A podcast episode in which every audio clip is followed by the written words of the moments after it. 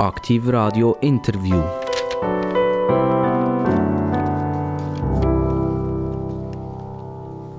Aktiv Radio, das interessante Radio. Und warum ist es so interessant? Nicht nur wegen der tollen Musik, sondern wegen der tollen Gäste, die wir hier haben.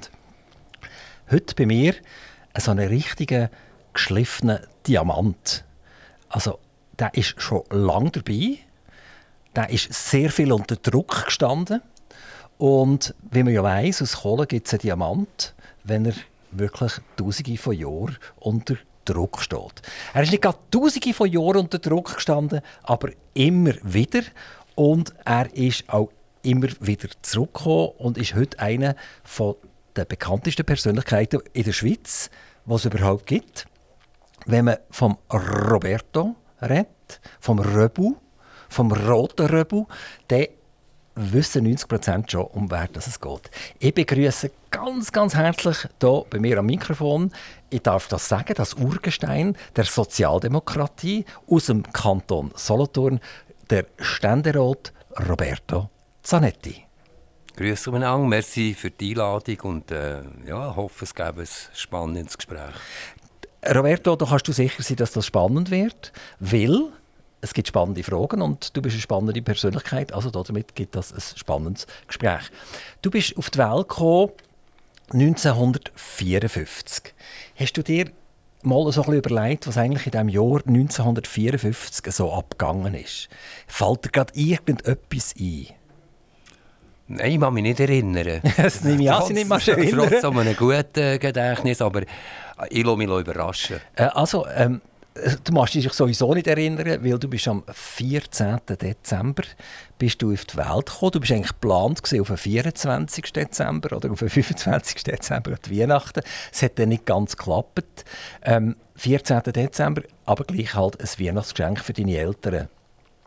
Ähm, etwas ganz Wichtiges ist dann passiert das Nachkriegsdeutschland hat ein Ereignis gefeiert, wo niemand daran geglaubt hat. Es hat geheißen, das Wunder von Bern. Ich weiß nicht, ob dir das noch etwas sagt. No. Also es ist um Fußball gegangen und die Deutschen sind ja doch ziemlich abgeknechtet worden nach dem Zweiten Weltkrieg und 1954 haben sie die Fußball-Weltmeisterschaft gewonnen gegen die Ungarn 3 zu 2 äh, im Sommer 1954. Also dann, wo du noch im Bauch von deinem Mami warst. Also das ist sicher mal ganz wichtig. Und vielleicht noch etwas ganz anderes kleiner Hinweis, dann höre ich auf mit dem Jahr 1954. Deutschland hat in diesem Jahr das Bruttosozialprodukt um 8,3% gesteigert. Das ist etwas, was wir auch wieder wetten, oder? Was wir auch gerne hätten. Das kennen wir ja nur noch von den Chinesen. Und äh, da, da reden wir jetzt eher im Moment ein von Stagnation anstatt von Steigerung. Wenn wir richtig rechnen, Roberto, bist du jetzt 67. Stimmt das? Nein, im Dezember wird ich endlich ein 68er. Ja, aber jetzt bist du 67. Jetzt bin ich noch 67. Also habe ich schon recht gehabt. Ja, ja. ja, ähm, Aber einfach, dass ich auch endlich mal ein 68er werde. wenn auch nur für ein Jahr, aber dann kann man dann, ja, das ist gut. Wenn, wenn du so die letzten 67 Jahre würdest Revue passieren. Also es kommt jetzt irgendein äh, 15-jähriger Giel zu dir und sagt, Röbu, ich habe schon viel gehört von dir. Was ist so, wenn du dein Leben lässt, Revue passieren, das Wichtigste gesehen? Bist du zufrieden? Findest du es gut? Oder willst du gerade noch mal 67 Jahre anhängen? Wie ist deine aktuelle Situation? Ja, also ich persönlich finde mal, äh, hat sich eigentlich gar nicht schlecht angelassen. Aber wenn ich, wenn ich es äh, ein bisschen gesellschaftlich anschaue, dann muss ich sagen, sind wir wahrscheinlich, du auch, äh, auch die privilegierteste Generation von der Menschheitsgeschichte. Also bei uns ist es eigentlich immer nur aufwärts gegangen, rein materiell. Es ist immer allen immer ein bisschen besser gegangen. Wir haben eine unglaubliche gesellschaftliche Öffnung gehabt. Äh, ich kann mich noch erinnern, also so mit, mit 14, 15, was hier für gesellschaftliche Vorgaben gelten haben und, und was jetzt gilt. Äh, man, man hat die Welt können entdecken und äh, ich schließe nicht aus, dass der, der Auf, die Aufwärtsbewegung, dass die massiv verlangsamt wird und vielleicht sogar könnte, könnte umkippen. Und zwar, du hast vorher gesagt, äh, BIP-Wachstum in Deutschland 8%, unter uns gesagt. Äh, das wäre Katastrophe, wenn, wenn die ganze Welt immer um 8% würde wachsen. Das kommt ja immer darauf an, von, wo, von welcher Basis aus äh, tut man, tut man wachsen. Und Nachkriegsdeutschland plus, plus 8%, das ist klar, da holt man auf. Aber bei einer gesättigten äh, äh Wohlstandsgesellschaft plus 8%, das führt zur Implosion von so einem System. Rabu, du bist in Solothurn auf die Welt gekommen. Ja bist heute ein Gerlafinger. Das hat, glaube ich, etwas damit zu tun, auch mit deinem Vater, der in diesem legendären Stahlwerk damals beim von Roll geschaffen hat. Ähm, das ist wahrscheinlich für dich auch eine relativ prägende Situation gewesen. Siehst du die, die Papa heute noch vor deinen Augen? Äh, spürst du ihn fast noch ein bisschen? Begleitet er dich im, im, im Gedanken noch? Ja. Ja, und meine, also Gerlafingen, das ist zu meiner Zeit, haben, weiss ich was, etwa 3'500 Leute im Werk gearbeitet. Also in meiner Primarschulklasse, da sind, ich sage jetzt mal, auch 80 Prozent der Väter, und eben, es ausschließlich Väter, gewesen, haben, haben von Roll gearbeitet. Vielleicht noch 10 Prozent oder, oder 15 Prozent in der Papier in Biberist oder Sulzer zu Chwil oder Scintilla zu Chwil. Aber das sind das sind auch über 90 Prozent sind, sind Kinder von, von Industriearbeitern und äh, schwergewichtig natürlich von Rohr. Und ich kann mich erinnern, wenn am Mittag Mittagspause war, dann sind bei Eisenhammer, dort wo jetzt ein Kreisel ist, bei der Eisenhammer-Kreuzung, da sind hunderte von Velofahrern gekommen. Also das ist...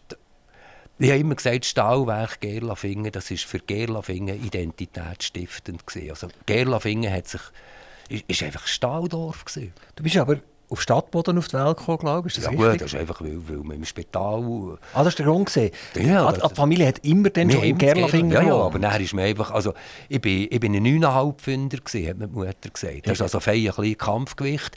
Und, und wäre wahrscheinlich eine Hausgeburt wäre auch schwierig gewesen.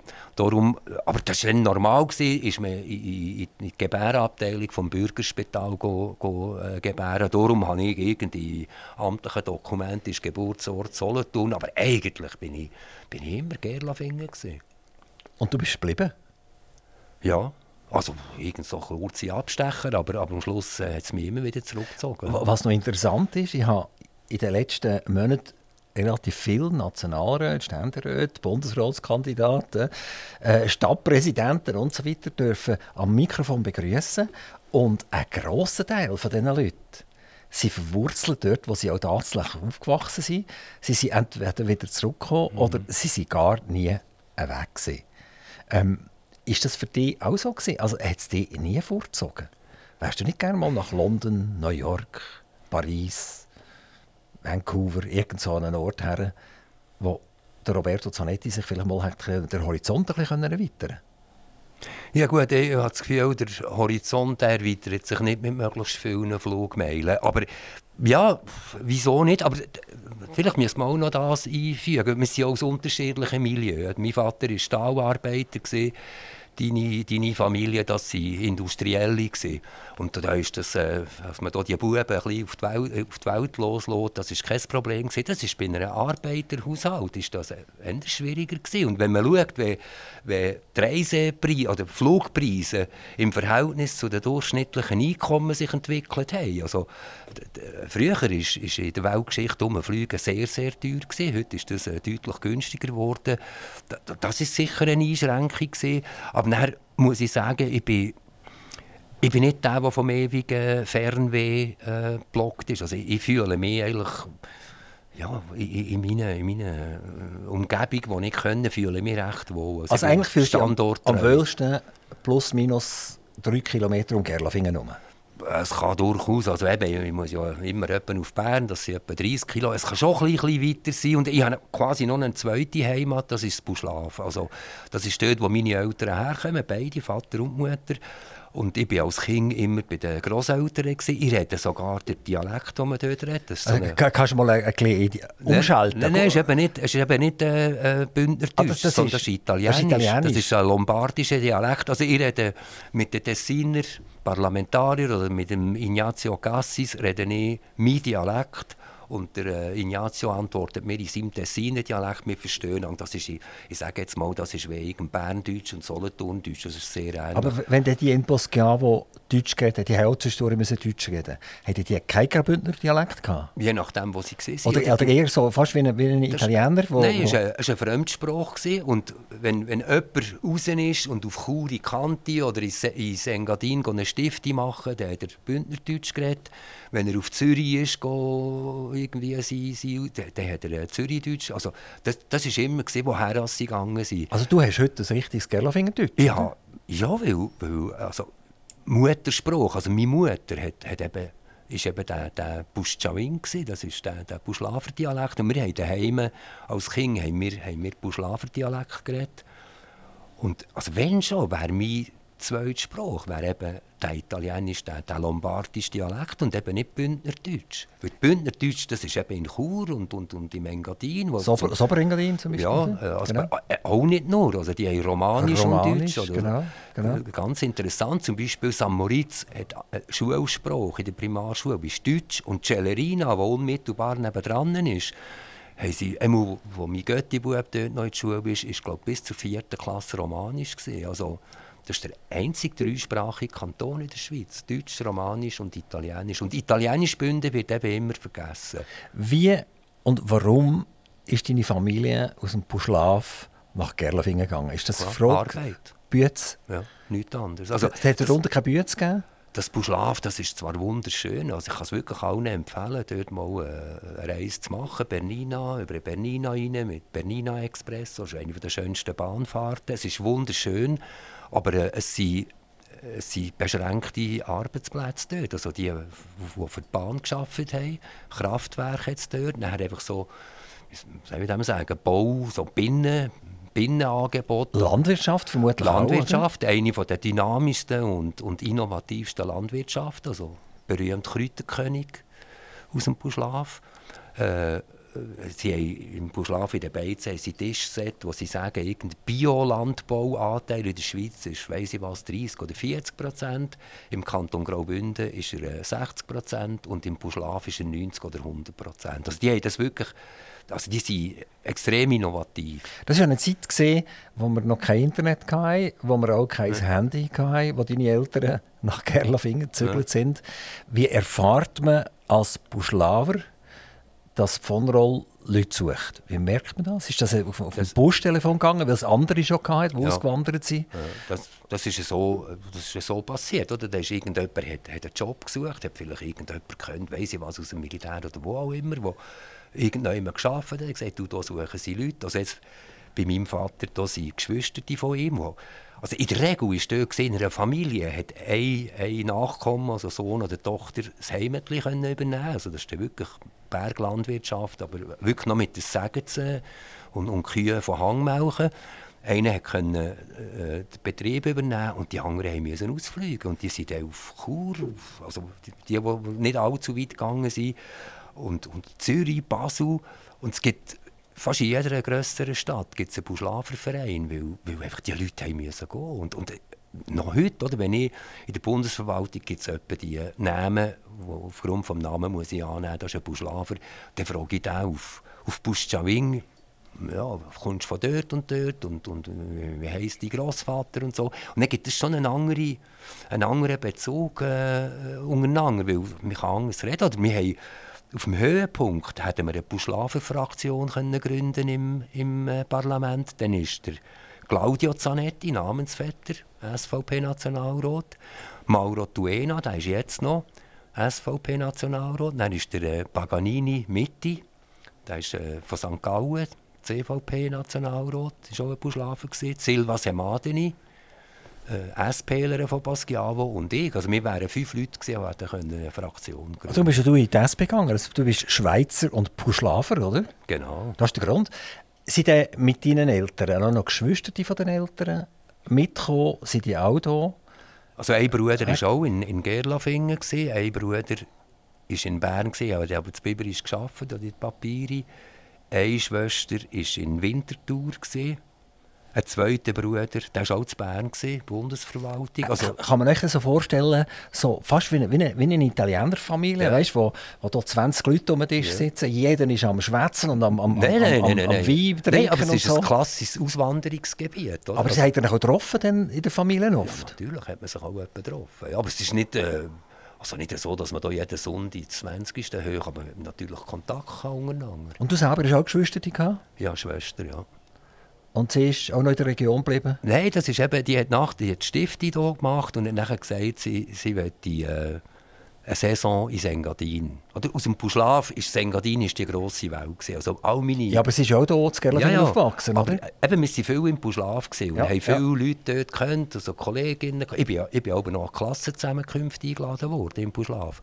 Und die sind dann, viele haben ja auch die Stifte oder so im Engadin müssen machen. Haben die da erzählt von den Dancing und von den Bars und so. Das ist die grosse Welt. Und dann hat meine Schwester eine Saison machen im Engadin, so nach der Stifte und ist vor drei oder vier Jahren im Engadin pensioniert worden und jetzt ist sie ins Buschlaf gezogen, ins Elternhaus. Also sie ist eigentlich aus Megadin nicht mehr weggekommen. Nein, ist nicht mehr gekommen. Sie ist keine Gerla- verwurzelte Gerlafinger geworden in dem Fall.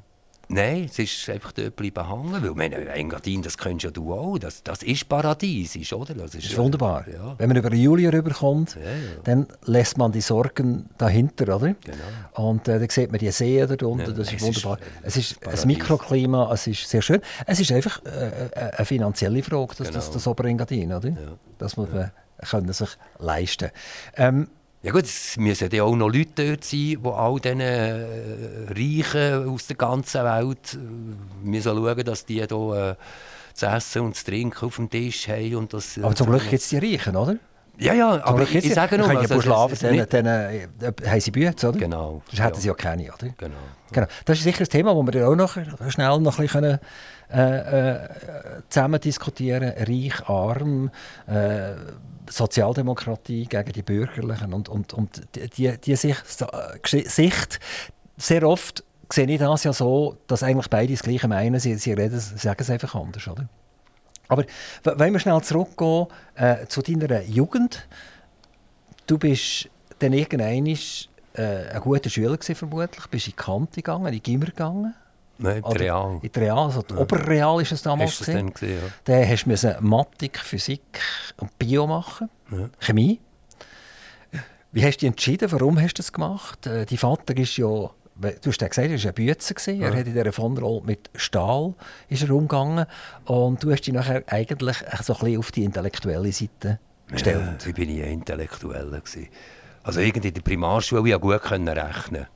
Ich habe schlecht, also schlecht geschrieben, ich wüst geschrieben, dann war die Schreibnote noch ein Kriterium. Gewesen, oder? Ich weiß auch nicht, was, wieso es das so war, aber wenn jemand nicht schön geschrieben hat, dann hat man gesagt, das ist ein schlechter Schüler. Das hat auf mich voll zugetroffen, aber ich konnte gut rechnen.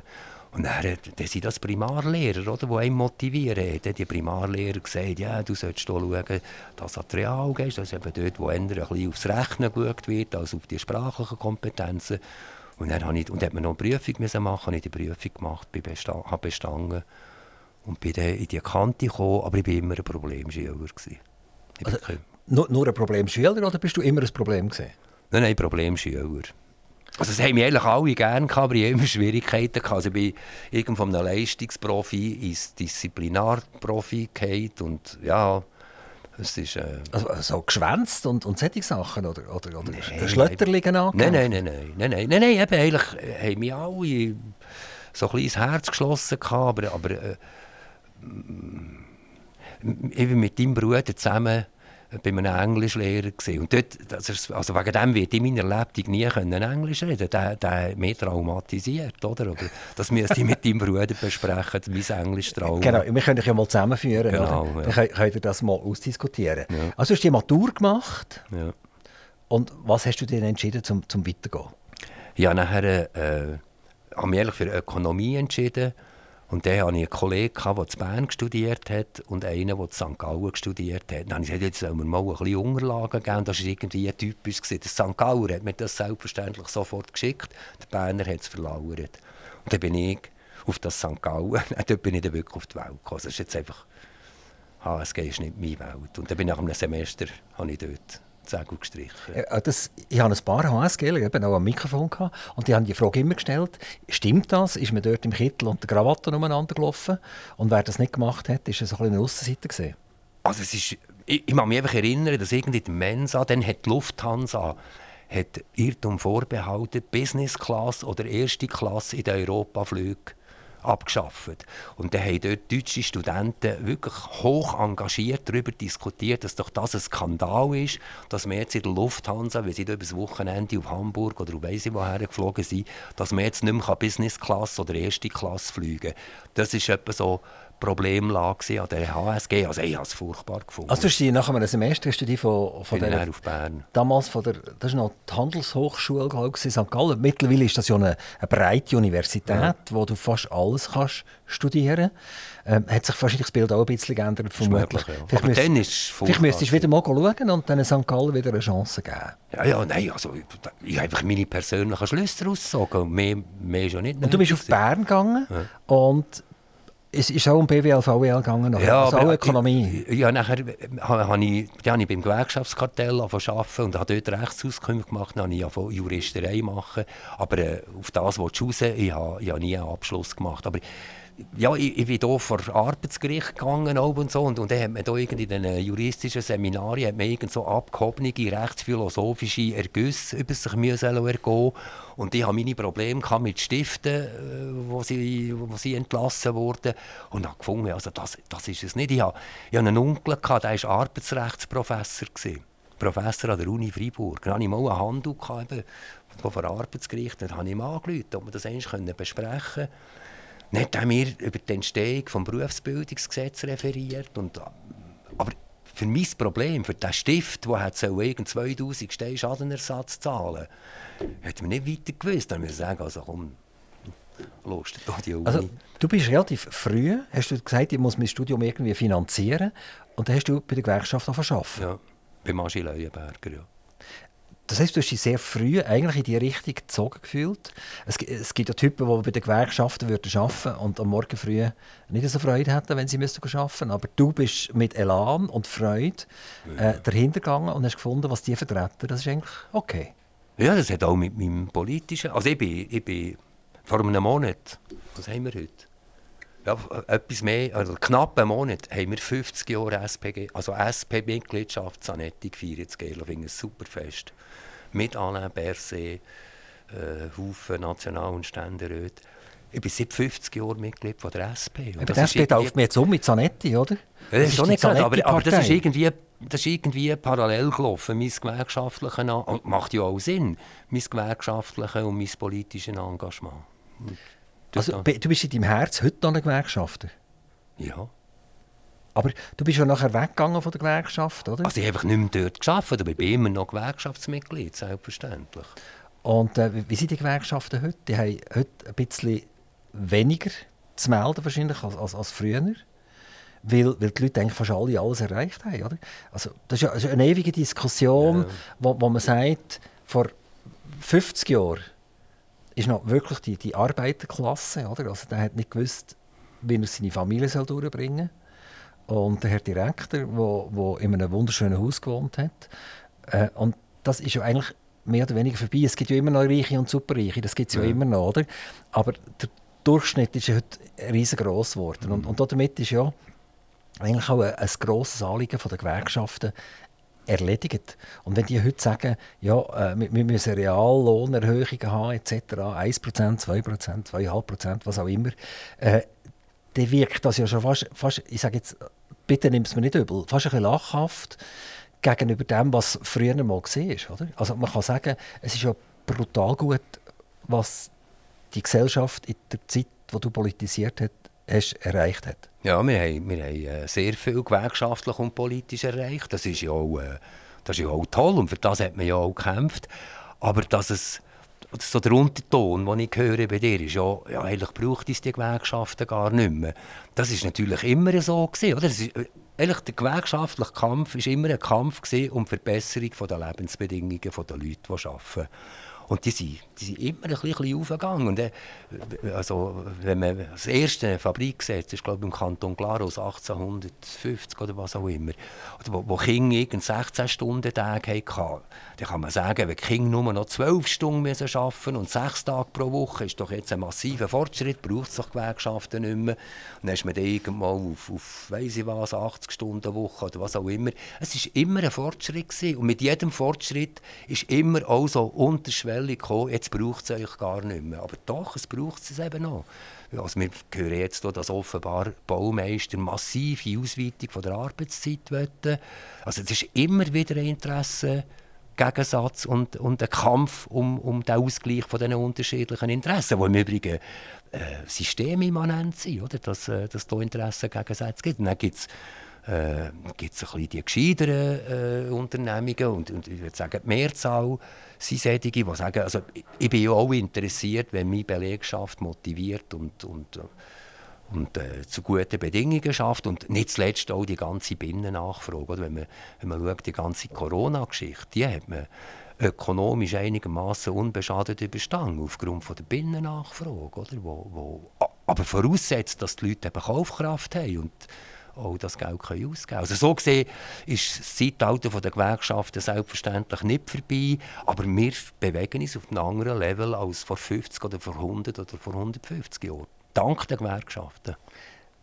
Du hast ja von Politik betrieben, also du bist nicht nur in der Gewerkschaft als Mitarbeiter gesehen, sondern du hast dich eigentlich entschieden, in die Sozialdemokratische Partei vor 50 Jahren genau. einsteigen. Genau. Eben, genau, du hast schon gesagt, das ist jetzt die Zanetti-Partei 50 Nein, Jahre. Nein, schon nicht, aber ja. Und, und äh, du bist dann in Gemeinderat in Gerlafingen eingestiegen. Relativ früh, ja. Das war dann noch nie üblich, gewesen, dass man da mit knapp 20 Nationalrat wird. Dann ist das, äh... Nein, noch nicht Nationalrat, nein, nein, Gemeinderat. Ich, ich sage nur, eben, mittlerweile werden sie ja mit 21, der Toni Brunner ist mit 21 Nationalrat geworden. Ich bin dann glaube 22 als ich, zwei oder 23, als ich Gemeinderat gekommen bin. Und das hat dann als ziemliche Überraschung gehalten, weil das eben unüblich ist, dass so junge Leute in politische Ämter gewählt werden. Und, und Gerlafingen ist es Tiefrotsdorf, oder? Das ist, äh, Nein, Sozialdemokratie ist dort stark Nein, vertreten? Ist stark, aber wir haben historisch ist die Verteilung im Gemeinderat, also dann haben wir noch 23 Gemeinderat, also 23 Mitglieder.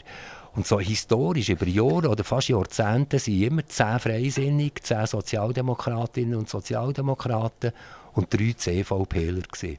Und in dem 77, wo ich kandidiert habe, und wo ich auch mitgeholfen habe, den Wahlkampf zu machen, haben wir einen historischen Sieg gehabt, in dem, dass wir nämlich in dieser Legislatur nicht nur zehn, sondern elf Mitglieder im Gemeinderat hatten. Was also epochalen, epochalen Sieg war für die Sozialdemokratie. Aber er hat, hat natürlich eine lange sozialdemokratische Tradition. Mit den Gemeinderäten, wo ich hier eben auch viel reden durfte, am Mikrofon, ist immer wieder Folgendes vorgekommen. Wir haben 80 Prozent definiert, was wir zu machen haben von der kantonalen oder Bundesseite. Also wenn, wenn, wir, wenn, wir, wenn wir 1000 Franken einnehmen, ja. dann müssen wir 800 Franken fix schon ausgeben. Ist das damals auch schon so gewesen, oder hat sich da etwas geändert? Ja, ob es jetzt genau 80 Prozent waren, das könnte ich jetzt nicht sagen. Aber auf jeden Fall, also der, äh, es ist sicher äh, äh, deutlich mehr als die Hälfte waren bundene Ausgaben, gewesen, wo man, wo man also wenig wenig Einflussmöglichkeiten hat. Ist da nicht fast der Föderalismus ein bisschen kastriert? indem die Gemeinden sagen, der grösste Teil von meinem Steuerfranken ist eigentlich schon verplant. Dann geht man zu den Kantonen und die Frage anstellen. Dann sage ich, ja, bei uns ist auch, auch, alles schon verplant ja. für den Bund. Und dann muss man halt zum Bund gehen, ist der, muss man fragen, ist der bei euch beim lieben Gott alles schon verplant? Nein, aber der, der ist irgendwie EU und, und, und internationale Spielregeln. Es ist tatsächlich so, dass sehr vieles auf der jeweils höheren Ebene äh, vor, quasi vordefiniert wird. Und äh, ich meine, wenn man, wenn man als Gemeindepräsident oder Gemeinsversammlung, wenn einem nichts mehr einfällt, dann futtert man ein über den Kanton und sagt, ja, ich hätte schon, aber eben der Kanton hat. Und wenn man als Regierungsrat nicht mehr weiter weiss, dann tut man ein über den Bund äh, äh proleten. Und wenn man beim Bund nicht mehr weiter weiss, dann sagt man, ja, irgend unsere Abkommen mit Europa und so zwingen uns zu dem. Das, das ist tatsächlich so. Das ist das Problem, dass man sehr vieles auf höherer Ebene definiert wird oder Vorgaben gemacht werden. Und ob das jetzt äh, Widerspruch zum, zum Föderalismus ist. Ich, ich, glaube es nicht, sondern es ist eher eine Klammer, wo, wo versucht, gewisse Sachen halt schon einigermaßen gleich zu machen. Und sonst wird das Land, die Schweiz ist eine Willensnation, sonst würde das Land wahrscheinlich äh, äh, auseinanderreißen. Oder wenn da wenn man jetzt nur die finanzielle Situation der Kantone anschaut, wenn ein Kanton Zug, der nicht weiss, woher mit dem Geld, also der könnte, wenn es keinen Finanzausgleich gibt, könnte er wahrscheinlich seine Steuern abschaffen. Äh, umgekehrt, ein Kanton Jura oder auch ein Kanton Solothurn ohne Finanzausgleich, dann müssten wir den Leuten äh, noch viel mehr Steuern abknöpfen, um nur der, der, der der Betrieb von diesem Kanton Also du, du bist jetzt gerade, ohne dass ich es wählen bei meinem Lieblingsthema ja, ja, gelandet, schon, oder? Das dein Lieblingsthema mein Lieblingsthema ist der Finanzausgleich. Ja. Ähm, der Kanton Solothurn hat einen der höchsten pro Kopf Zustöpfe über den Finanzausgleich überhaupt. Ja, Absolut gesehen ist es der Kanton Bern, aber der Kanton Bern hat pro Kopf weniger ja. als der Kanton Solothurn. Ja. Und ich sage immer, ich habe es noch nie genau ausgerechnet, aber irgendwie sagen wir jetzt ab September ist der Kanton Solothurn armengenössig und ist auf Battletour und geht zu den anderen Kantonen. Und wenn der Kanton Zug ein Agrarkanton geblieben wäre, wenn er das mal ist, wenn der Kanton Schweiz ein Agrarkanton wäre geblieben, wenn er mal ist, dann gäbe es keinen Finanzausgleich. Und dann frage ich mich, parallel dazu aus der heutigen Situation äh, noch zum Beispiel zur Nationalbank. Wir erwarten von der Nationalbank, dass sie jedes Jahr äh, viel Geld ausschüttet und den Kanton gibt. Das fällt allenfalls an flach. Ähm, irgendwie ist das, es ist immer so gesehen, das nervt mich ein bisschen, oder? Wieso kommt man aus der sogenannten Strukturschwäche, die für mich mittlerweile ein Schimpfwort ist, Strukturschwäche, äh, raus? Jetzt, wenn wir den Kanton Solothurn nehmen, schön flach, primär. Oh, also gang mal in Jura, ja, dann siehst du eben flach. Ja, ja, okay, aber primär der Großteil ist wunderschön flach, oder? Autobahnenanschlüsse mehr als Einwohner, das ist ja unglaublich, oder, was wir hier äh, zu bieten haben in, in, der Region Solothurn. Also verkehrstechnisch absolut obergenial und irgendwie äh, klopfen sich halt gleich alle auf die Schulter und sagen, sie, wir sind doch eigentlich schon gut, oder? Eigentlich. Und ich verstehe es nicht. Also wenn man einen Moment lang in eine Patrouille kommt, das kann ich verstehen. Das kann eine Firma sein, das kann eine Familie sein, das kann auch ein Kanton sein. Aber wenn man im Prinzip für die nächsten 100 Jahre mit dem rechnet und dann gleichzeitig noch der Zuger sagt, wenn der Kryptowährung habt, das ist, das ist etwas ganz Böses. Und wenn ihr da so, so reiche Olios dort habt, ist es noch viel schlimmer. Und wenn ihr noch Uran verscherbelt, dann seid ihr sowieso böse. Also irgendwann äh, komme ich einfach nicht mehr so draus. Oh, das ist meine Frage übrigens. ja, das ist mehr eine Feststellung als eine Frage. Ich habe jetzt gerade überlegt, was, was will er eigentlich ganz genau wissen. Aber eben, also du findest das schlimm, dass, dass es da unterschiedliche Wohlstandsniveau gibt bei den Kantonen. Ich, das ich sage ich einfach, das ist, das ist real äh, Facts of Life. Oder? Es gibt Arme, es gibt weniger Arme und es gibt Reiche und das ist bei den Kantonen ein bisschen ähnlich. Und das hat zum Teil mit geografischen Gegebenheiten zu tun. Oder? Also Zug ist halt irgendwie in Reichweite vom Kanton Zürich, wo, wo ein Magnet ist. Aber äh, dann kannst du, und dann sind es häufig flächenmässig relativ kleine Kantone auch einwohnermässig relativ kleine Kantone, wenn wir alle Innerschweizer Kantone nehmen und so. Und dann kannst du in, dem, also, da kannst du zum Beispiel eine Tiefsteuerstrategie fahren. Das ist immer eine Hochrisikostrategie. Man sagt, wir gehen runter, dann haben wir zwei, drei Jahre Durchstrecke, aber dann kommen die Leute, die sehr gute Steuerzahler her und die das kompensieren. Das kann man wahrscheinlich in einem kleinen Kanton, in einem auch flächenmässig äh, kleineren Kanton, ist das einfacher zu bewerkstelligen als in einem Flächenkanton. Und wenn du sagst, Kanton Solothurn ist alles flach, ja, das Wasseramt meinetwegen schon, aber ich bin als, als Regierungsrat bin ich Mitglied von der Gebirgslandwirtschaftsdirektorenkonferenz gewesen. Dann habe ich zuerst gedacht, das ist auch noch komisch, aber dann fahr mal über, über einen Passwang oder so und dann begreifst du, dass wir tatsächlich auch Gebirgslandwirtschaft haben und das ist infrastrukturmäßig extrem teuer. Oder nehme mein Kanton Graubünden, mein Heimatkanton, oder? Wenn ein Strassennetz im Kanton Graubünden, das ist halt schon bisschen anders als in Obwald oder in Nidwalden. Und dann musst du nachher noch ein bisschen Glück haben. Wir haben vorher vom paradiesischen Oberengadin geredet. Oder wo ich muss sagen, da hat uns der Herrgott eine Gegend geschaffen, die da können wir nicht mithalten in Solothurn. Oder das Matterhorn in Zermatt. Das ist einfach, da ist einfach Glück. Und das zieht nachher Leute an, die sehr, sehr reich sind. Und einer von denen, der ersetzt 100 andere mit, mit tiefen Einkommen. Und da, da haben wir einfach da sind wir einfach dort, wo wir sind. Oder wir haben, wir haben eine stolze Industrie gehabt. Das heisst, wir ziehen viel Industriearbeiterschaft an, die halt nicht unbedingt äh, die höchsten Löhne haben. Das ist das Problem von unserem Steuersubstrat. Ja, aber nochmal, es passiert nichts. Wir verändern uns nicht. Du, Stimmt nicht. du selber bist Stimmt in einer Familie aufgewachsen, wo der Vater morgen früh bis zum Obersport irgendwann an diesen Hochhöfen gestanden ist. Und du selber bist nachher ins Gymnasium gegangen, also du bist, wenn wir sagen, ein bisschen, ein bisschen zu höherem äh, geboren gewesen. Habe nach der Matur ein halbes Jahr im, Stall, im Walzwerk gearbeitet. Äh, Der weisst auch, von was du redest, ganz ja. genau, ganz genau. Aber du hast eigentlich dir gesagt, ich will das eigentlich für meine Person ändern. Nein, und hast das auch nein. gemacht. Nein, nein. Aber die, kan aber die Kantone, also der, der, der Kanton Bern, ich habe das mal ausgerechnet, oder? Da kommt das gesamte Steuersubstrat, also jetzt im, im Ausgleich vom Kanton Zürich, alles vom Kanton Zug und noch glaub, 50 Prozent vom Kanton Schweiz und dann ist der Kanton Bern mal befriedigt, oder? Und dann kommt der Kanton Solothurn hinterher mit 500 Millionen, 400 bis 500 Ja, ja. Millionen. Ich glaube, näher bei 500 Millionen. Und ich, ich habe die Frage wirklich ganz vielen Gesprächspartnern gestellt und ich habe nie eine zufriedenstellende Antwort bekommen. Wenn man mir würde sagen, okay, zehn Jahre, wir geben uns zehn Jahre und in zehn Jahren sind wir nicht mehr, müssen wir keine, keine Steuersubstanz Ja, das wäre empfangen, oder? wunderbar. Also, da wird dir niemand widersprechen, wenn das zu machen wäre. Die Frage ist einfach, ist das realistisch, so etwas zu machen? Wenn ich möchte dich daran erinnern, du bist immerhin auch nicht mehr ein Heurungshäschen. Oder wenn wir, wenn wir schauen, was wir hier in, in unserer Region, also um Solothurn herum, Stahlwerk, Papierfabrik, Sulzer, Scintilla, x Grossbetriebe mit Tausenden von Arbeitsplätzen. Tausende von Arbeitsplätzen. Die sind verschwunden und wir haben keine Massenarbeitslosigkeit hier. Das ist eine politische Leistung von, von diesem Kanton. Und zwar nicht um Sozi- und Gewerkschaften, sondern von der, von der ganzen Klasse Politik, dass man es geschafft hat, aus Klumpenrisiko, also Grossbetrieben, die ein paar tausend Arbeitsplätze angeboten haben, die verschwunden sind, dass man nachher kleine, agile, Wifi-Unternehmungen können ansiedeln Das ist ein grosser Erfolg von der, von der äh, solothurnischen Ansiedlungspolitik.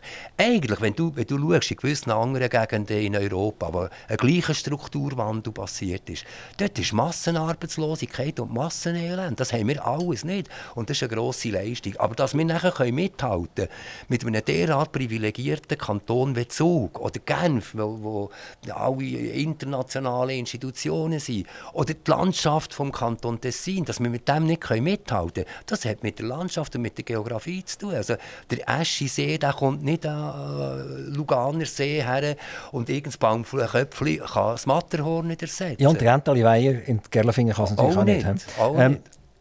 Roberto, du bist nicht nur beim Gemeinderat geblieben, sondern du hast dich entschieden, auch dort einen Schritt zu machen und du bist nachher in den Kantonsrat Ja. eingestiegen. Das war ein schlauer Entscheid. Da, hat, da habe ich persönlich profitiert von, dem, von diesen Erfahrungen, auch zu hören, was in anderen Gemeinden läuft. Aber es war vor allem für die Gemeinde ein grosser Vorteil. Gewesen. Wir hatten einen Informationsvorsprung. Und ich habe zum Beispiel am neu gewählten äh, Gemeindepräsident von Gerlafingen, Philipp Peri, habe ich dringend angeraten, der soll auf die Kantonsratsliste. Das ist für eine Gemeinde ein riesig, und zwar unabhängig von der Partei. Ich behaupte, dass jede Gemeinde interessiert ist, dass ihr Gemeindepräsident im Kantonsrat sitzt. Man hat Informationsvorsprung, man sieht etwa, was am tun ist. Und schon, dass man dann an der Gemeindeversammlung sagt, jetzt hat der Kanton schon wieder entschieden, kann man dort, weil der Entscheid am, am Entstehen ist, kann man äh, Einfluss nehmen. Also das ist ein cleverer Entscheid. Und, und was sicher ist, als Gemeindepräsident, da kämpfst ja du um jeden Franken. Also du siehst auch, wo der Franken hergeht. Und das Tolle daran ist, irgendein Bürger in Gerlafingen hat zum Röbel kommen und können sagen, Röbel, wo gehen meine Steuern eigentlich genau her? Und dann hast du ihm das fast können auf einen Franken genau erklären. Und jetzt bist du als Gemeindepräsident auch im Kantonsrat. Der Kanton ist jetzt uns Bürger schon einen Schritt weiter weg. Der ist schon ein bisschen abstrakt ist einfach ein bisschen grösser, ja. ist alles ein bisschen grösser. Und wir Bürger haben das Gefühl, die geben viel Geld aus, wo, wo sie eigentlich nicht sollten ausgeben Jetzt kommt da ein Ja, wo ganz, wo ganz genau. Also, es hat jeder das Gefühl, es werde zu viel ausgeben. Nur sind sich nie, die Leute nie einig, wo es zu viel ausgeben wird. Oder? Die einen finden hier, die anderen finden dort. Also, am Sul- wenn- jetzt der Kanton Solothurn zum Beispiel 20 oder 25 Leute, die die Digitalisierung vorwärts treiben, will anstellen dann hat er einfach die falschen Leute oder, am Schienen, oder? Dann, dann müsste er irgendetwas ändern oder hat langfristig etwas nicht, nicht richtig gemacht. Also, okay, Ja. also das ist eine Diskussion, wo, wo uns jetzt die Zeit sprengt. Also, ich komme zu den Kantonsrat zurück. Bist du gerne im Kantonsrat gesehen? Ich habe das extrem spannend gefunden. Ja. Ist, ich hatte dann das Privileg, gehabt, dass ich äh, äh, Mitglied von der Finanzkommission war. Das war dann die Kommission, die ein das gute und schlechte Wetter gemacht hat. Und bereits nach zwei Jahren konnte ich das Präsidium von der Finanzkommission können übernehmen. Und das ist in dieser Zeit, oder, wo man hier Sparprogramm am Sparprogramm hat gemacht hat, ist das für mich Interessa die interessanteste politische Funktion im, im ganzen Kanton. Das ist interessant, dass der, der mit einem Gewerkschaftsherz, wo angefangen hat, äh, sich um BWL und VWL zu kümmern, nachher noch ein bisschen um die Juristerei zu kümmern, äh, ist plötzlich der, der in dieser Kommission sagen hat. Also Finanzen. Ja, nicht, ich nicht sagen Ich war einfach Präsident. Gewesen. Du konntest insofern Einfluss nehmen, dass die Traktandenliste einigermaßen hast können, gestalten Und mir hat sicher ja, der eine oder andere die eine oder andere Weichenstellung einigermaßen machen Aber abgestimmt wurde, da hat jeder gleich viel Stimm Stimmkraft gehabt wie der Präsident. Aber eben, das Geld ist dir immer näher Die Diskussion um Geld ist dir immer sehr näher Ja, logisch, ja. Also ich meine, ohne Geld kann ein Staat nichts machen. Das hat schon Willy Richard gesagt. Ein armer Staat, der kann kein sozialer Staat sein. Und ein anderer Spruch, ein armer Staat kann sich nur die reichen Leute leisten. Also wir sind alle interessiert, dass der Staat finanziert ist, damit er seine Aufgaben kann wahrnehmen und kann finanzieren Und das ist eine extreme Herausforderung. Und schon wieder einen Hüpfer hast du gemacht? Wir haben sie im Gemeinderat gesehen, dann ist der Kantonsrat gekommen und jetzt sind die höheren Weihen gekommen. Jetzt ist der Nationalrat, der hat gerufen. Hm. Und du bist auch gewählt worden. Das ist 1999. 99, 99 ja. Also kurz vor dem Jahrtausendwechsel bist du in den Nationalrat hineingekommen. Wie, wie, hast du das damals empfunden? Ist das eine Zäsur gewesen? Von, von dem drei Kilometer Umkreis Gerlofingen weg dort? Im Kantonsrat, so einen grossen Gump. Und jetzt plötzlich auf nationaler Ebene. Äh, wie bist du begrüßt worden in diesem Nationalrat? Hast du dich sofort daheim gefühlt? Oder bist du am Anfang so ein bisschen der, der Solothurner Aussenseiter gewesen? Ja, Aussenseiter auch, auch nicht gerade. Aber ja, wenn man hier frisch ist, das sind 200 Leute, die dort sind. Das ist eine recht grosse Anzahl. Und das sind alles Leute, die in ihren Kantonen auch schon eine Rolle gespielt haben. Also das ist, ich sage auch immer, das ist weder der Zweitliga-Fußballer, der jeden Sonntag Goal schießt und plötzlich ist er auf der Ersatzbank von einer Nationalmannschaft. Äh, äh, dann ist er vom, vom Volksliebling und Matchwinner ist er plötzlich einer, der auch in, die Reihe muss stehen. Und diese Erfahrung machen alle, die frisch gewählt werden in diesen Nationalrat, dass man einfach hinten muss anstehen und man wieder in der Anfängerrolle ist. Und dann ist äh, also das Klima und die Arbeitsweise im Nationalrat ist deutlich anders gewesen, als ich es zum Beispiel im Kantonsrat erlebt habe. Äh, also viel einfach so Inszenierung und, und Medien, also ist wichtiger wie, wie inszeniere ich mich in den Medien, weder was ich inhaltlich mache. Ich habe mich, das ist ein offenes Geheimnis, ich habe mich als Nationalrat nicht besonders wohl gefühlt. Das ist jetzt völlig anders im Ständerat. Der tickt wirklich auch anders. Weil du kürzlich irgendjemandem gesagt hast, auch im Ständerat fängt die Personifizierung jetzt an. Ja, die Entwicklung geht in Richtung kleinen National. Das ist übrigens eine Feststellung, die nicht um ich mache, sondern die ein paar Kollegen und Kolleginnen im Ständerat machen. Es geht eben zum Beispiel die Anzahl Vorstöße. Oder? Als Ständerat hast du relativ einen guten Zugang zu den Bundesräten. Du kannst sagen, du kannst mal schauen, das und das Problem und dann gibt er einen Bescheid und so. Und dann machst du nicht einen Vorstoß und es allen Zeitungen verteilen. Und das kommt immer mehr. Also ich stelle fest, eine Entwicklung so von der ganzen ständerätlichen Debatten und Arbeitskultur in Richtung Nationalrat, das stelle ich tatsächlich fest. Wir, wir, haben jetzt einen riesen Gump gemacht. Wir sind jetzt schon wieder beim Ständerat. Ich hätte das eigentlich gar noch nicht wollen. Ich war immer noch beim Nationalrat. Gewesen. Und währenddem, dass du Nationalrat bist, ist plötzlich die Idee Regierungsrat gekommen. Ja, so Zeugs kommt ja nicht einfach plötzlich, die Idee, sondern es war eine außerordentliche Demission, gewesen, ein Rücktritt während der Legislatur von einem amtierenden äh, Regierungsrat, das war Thomas Wallner. Gewesen.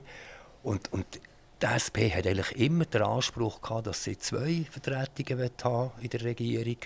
Und dann hat man, hat man natürlich auch diskutieren. Ja, also, wir wollen antreten um diesen Sitz und mit wem tritt man an. Und dann hat man, hat man das Normales äh, Nominationsverfahren gemacht. Wo, wo du gewählt bist, gesehen, ist, ist bei der CVP damals, wo ja noch nicht die Mitte geheissen hat, irgendeine Welt zusammengebrochen? Hat man das erwartet? Oder hast du einfach die, hat man von Anfang an gewusst, wenn der Zanetti kommt, mit der Popularität, Kantonsrat, Nationalrat, das ist ein gefährlicher, der könnte das eigentlich brechen. Hat man das erwartet oder ist es für dich selber unerwartet gekommen? Ja, nein, also meine, wenn, also, nein, es, gibt, es gibt tatsächlich auch Wahlen, wo man, wo man nur teilnimmt, um Präsenz können zu markieren.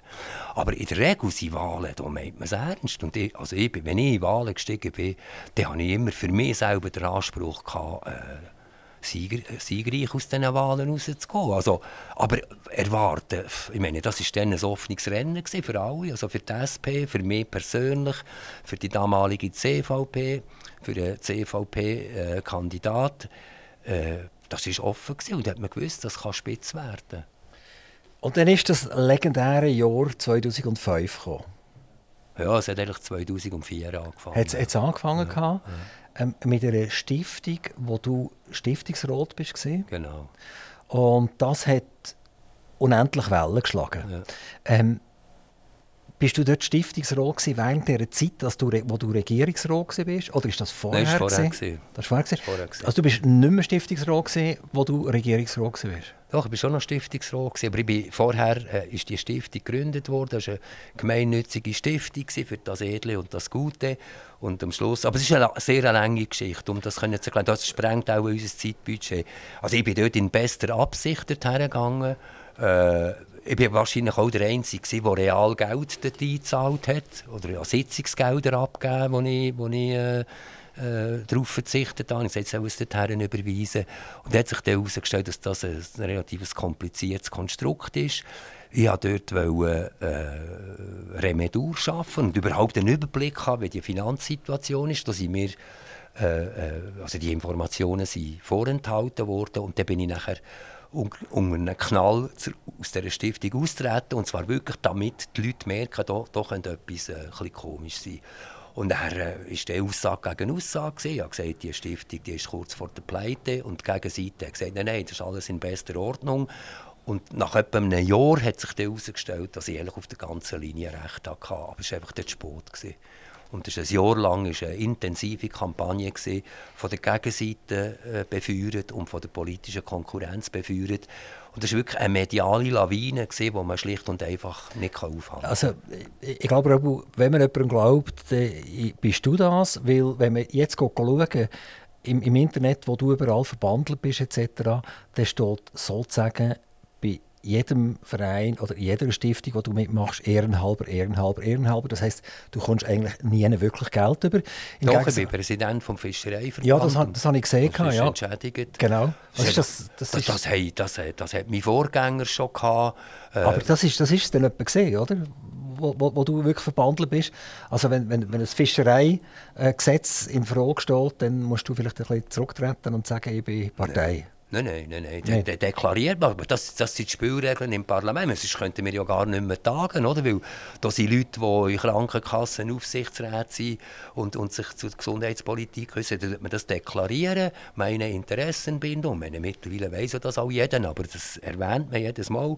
Ich bin Präsident des Fischereiverband und habe darum vielleicht eine andere Sicht als ein Verwaltungsrat von einem Wasserkraftwerk. Aber das, das ist aber völlig normal. Und das ist auch das ist auch ein bisschen, oder der Empirismus, wenn Leute noch bezahlte Mandate haben. Wenn ich jetzt denke, im Zusammenhang mit der Kandidatur von Albert Rösti, ich meine, wir erzählen gerne alle von einem Milizsystem, oder? man sagt, also soll jeder soll, äh, nebst seinem Parlamentsmandat nachher noch einen anständigen Brotberuf haben. Dann bringt es das mit sich, oder? dass man halt dass man halt ja, in diesem Brotberuf ist oder halt je nachdem Anwälte haben halt äh, vielleicht ein bisschen komische Mandate und so das finde ich eigentlich nicht schlimm, sondern mir denkt, wir müssen die Transparenz schaffen, und zwar für alle. alle. Ah, das sollte ja eigentlich relativ gut sein. Mittlerweile kann man ja nachschauen, überall im Internet. Ja, man weiß nicht, wie viel es gibt. Okay. Ähm, eben, das ist das 2005 gekommen.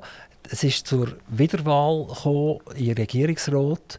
Und dann hast du es nicht mehr geschafft, ja. die, die, die, Wiederwahl. Und das ist zu, wenn wir sagen, sicher nicht mit deiner Arbeit zusammengehangen, sondern es ist zu 100 Prozent weil du voll dort reingelaufen bist mit dieser Stiftung, das hat dir damals das Amt gekostet. Ja.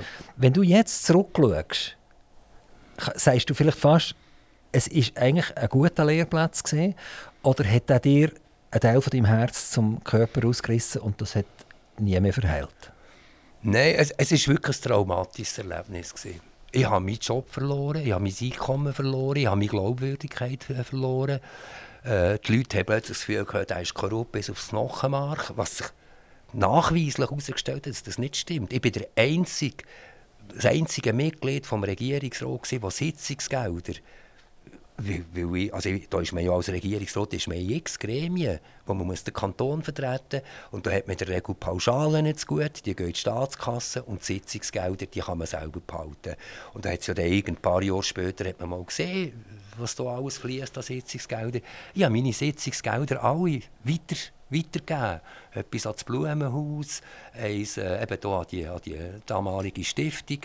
Und trotzdem steht die Vermutung im, im Raum, ja, der, der ist irgendwie ein Lusch äh, in Geldfragen. Das, das ist traumatisch. Man, man spürt dir schon an, dass das die immer noch ein bisschen blockt. Ein bisschen, nein, oder? Also ja, pff, nein, die Wiedergutmachung. Also, ich habe immer gesagt, das ist, das ist, ich habe ein Liebesverhältnis zu den Wählerinnen und Wählern. Du verlierst deinen Job, die Liebe wird gekündigt, der Ruf ist ruiniert und vier Jahre später, 2009, habe ich wirklich, das hat sehr viel Mut gebraucht, bin ich wieder zu Kantonsratswahlen antreten. Dann bin ich mit riesigem Abstand der bestgewählte Kantonsrat, und zwar über den ganzen Kanton. Im Verhältnis, da hat, man, ein Journalist hat eine Rechnung gemacht, Anzahl Stimmen im Verhältnis zur Größe vom, vom Wahlkreis. Und da habe ich die anderen Bestgewählten in den anderen äh, äh, Wahlkreisen habe ich um 50 Prozent geschlagen. Und das war für mich quasi die Satisfaktion. Gewesen. Also die Leute haben eigentlich gemerkt, was wirklich das, passiert ist. Die es, ist es ist nicht mehr äh, ein Tagesthema, gewesen, ja. was, was da war mit dieser Stiftung. Ja.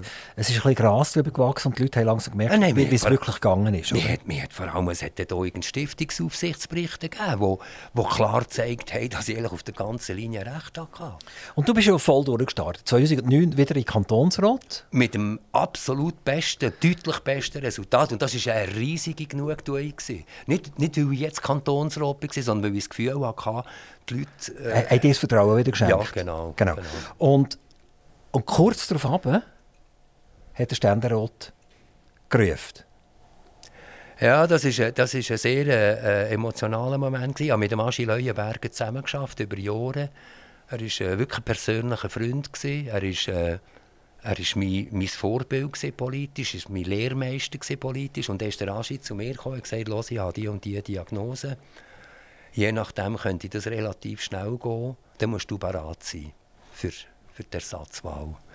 Und das war ein persönlicher Freund, der einem kommt sagen mach dich bereit. Und dann habe ich noch gesagt, ja, ja wie stellst du dir das vor? Ich bin abgemeldeter Regierungsrat. Komm, das ist erledigt äh, die Sache ist wieder in der Ordnung. Und, und dort habe ich nachher gesagt, also gut, ich mache einen Testlauf, ich kandidiere für den Kantonsrat. Und dann sehen wir, ob das wirklich bei den Leuten vergessen ist oder nicht. Dann habe ich, also muss ich sagen, wirklich einen panzerbrechenden Erfolg bei diesen Kantonsratswahlen. Und dann ist dann leider, der Raji ist im, im Jahr 2009 ist gestorben. Und da hat man, da hat man auch das Nominationsverfahren müssen.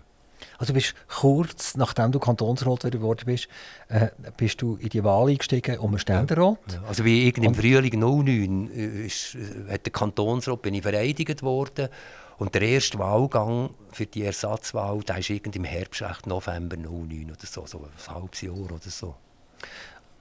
Ständerat, der Zanetti-Ständerat, ich glaube immer, wenn etwas Wichtiges war, hat man den Zanetti, sei es das auf dem Fernsehbildschirm oder im Radio oder in den Zeitungen gesehen.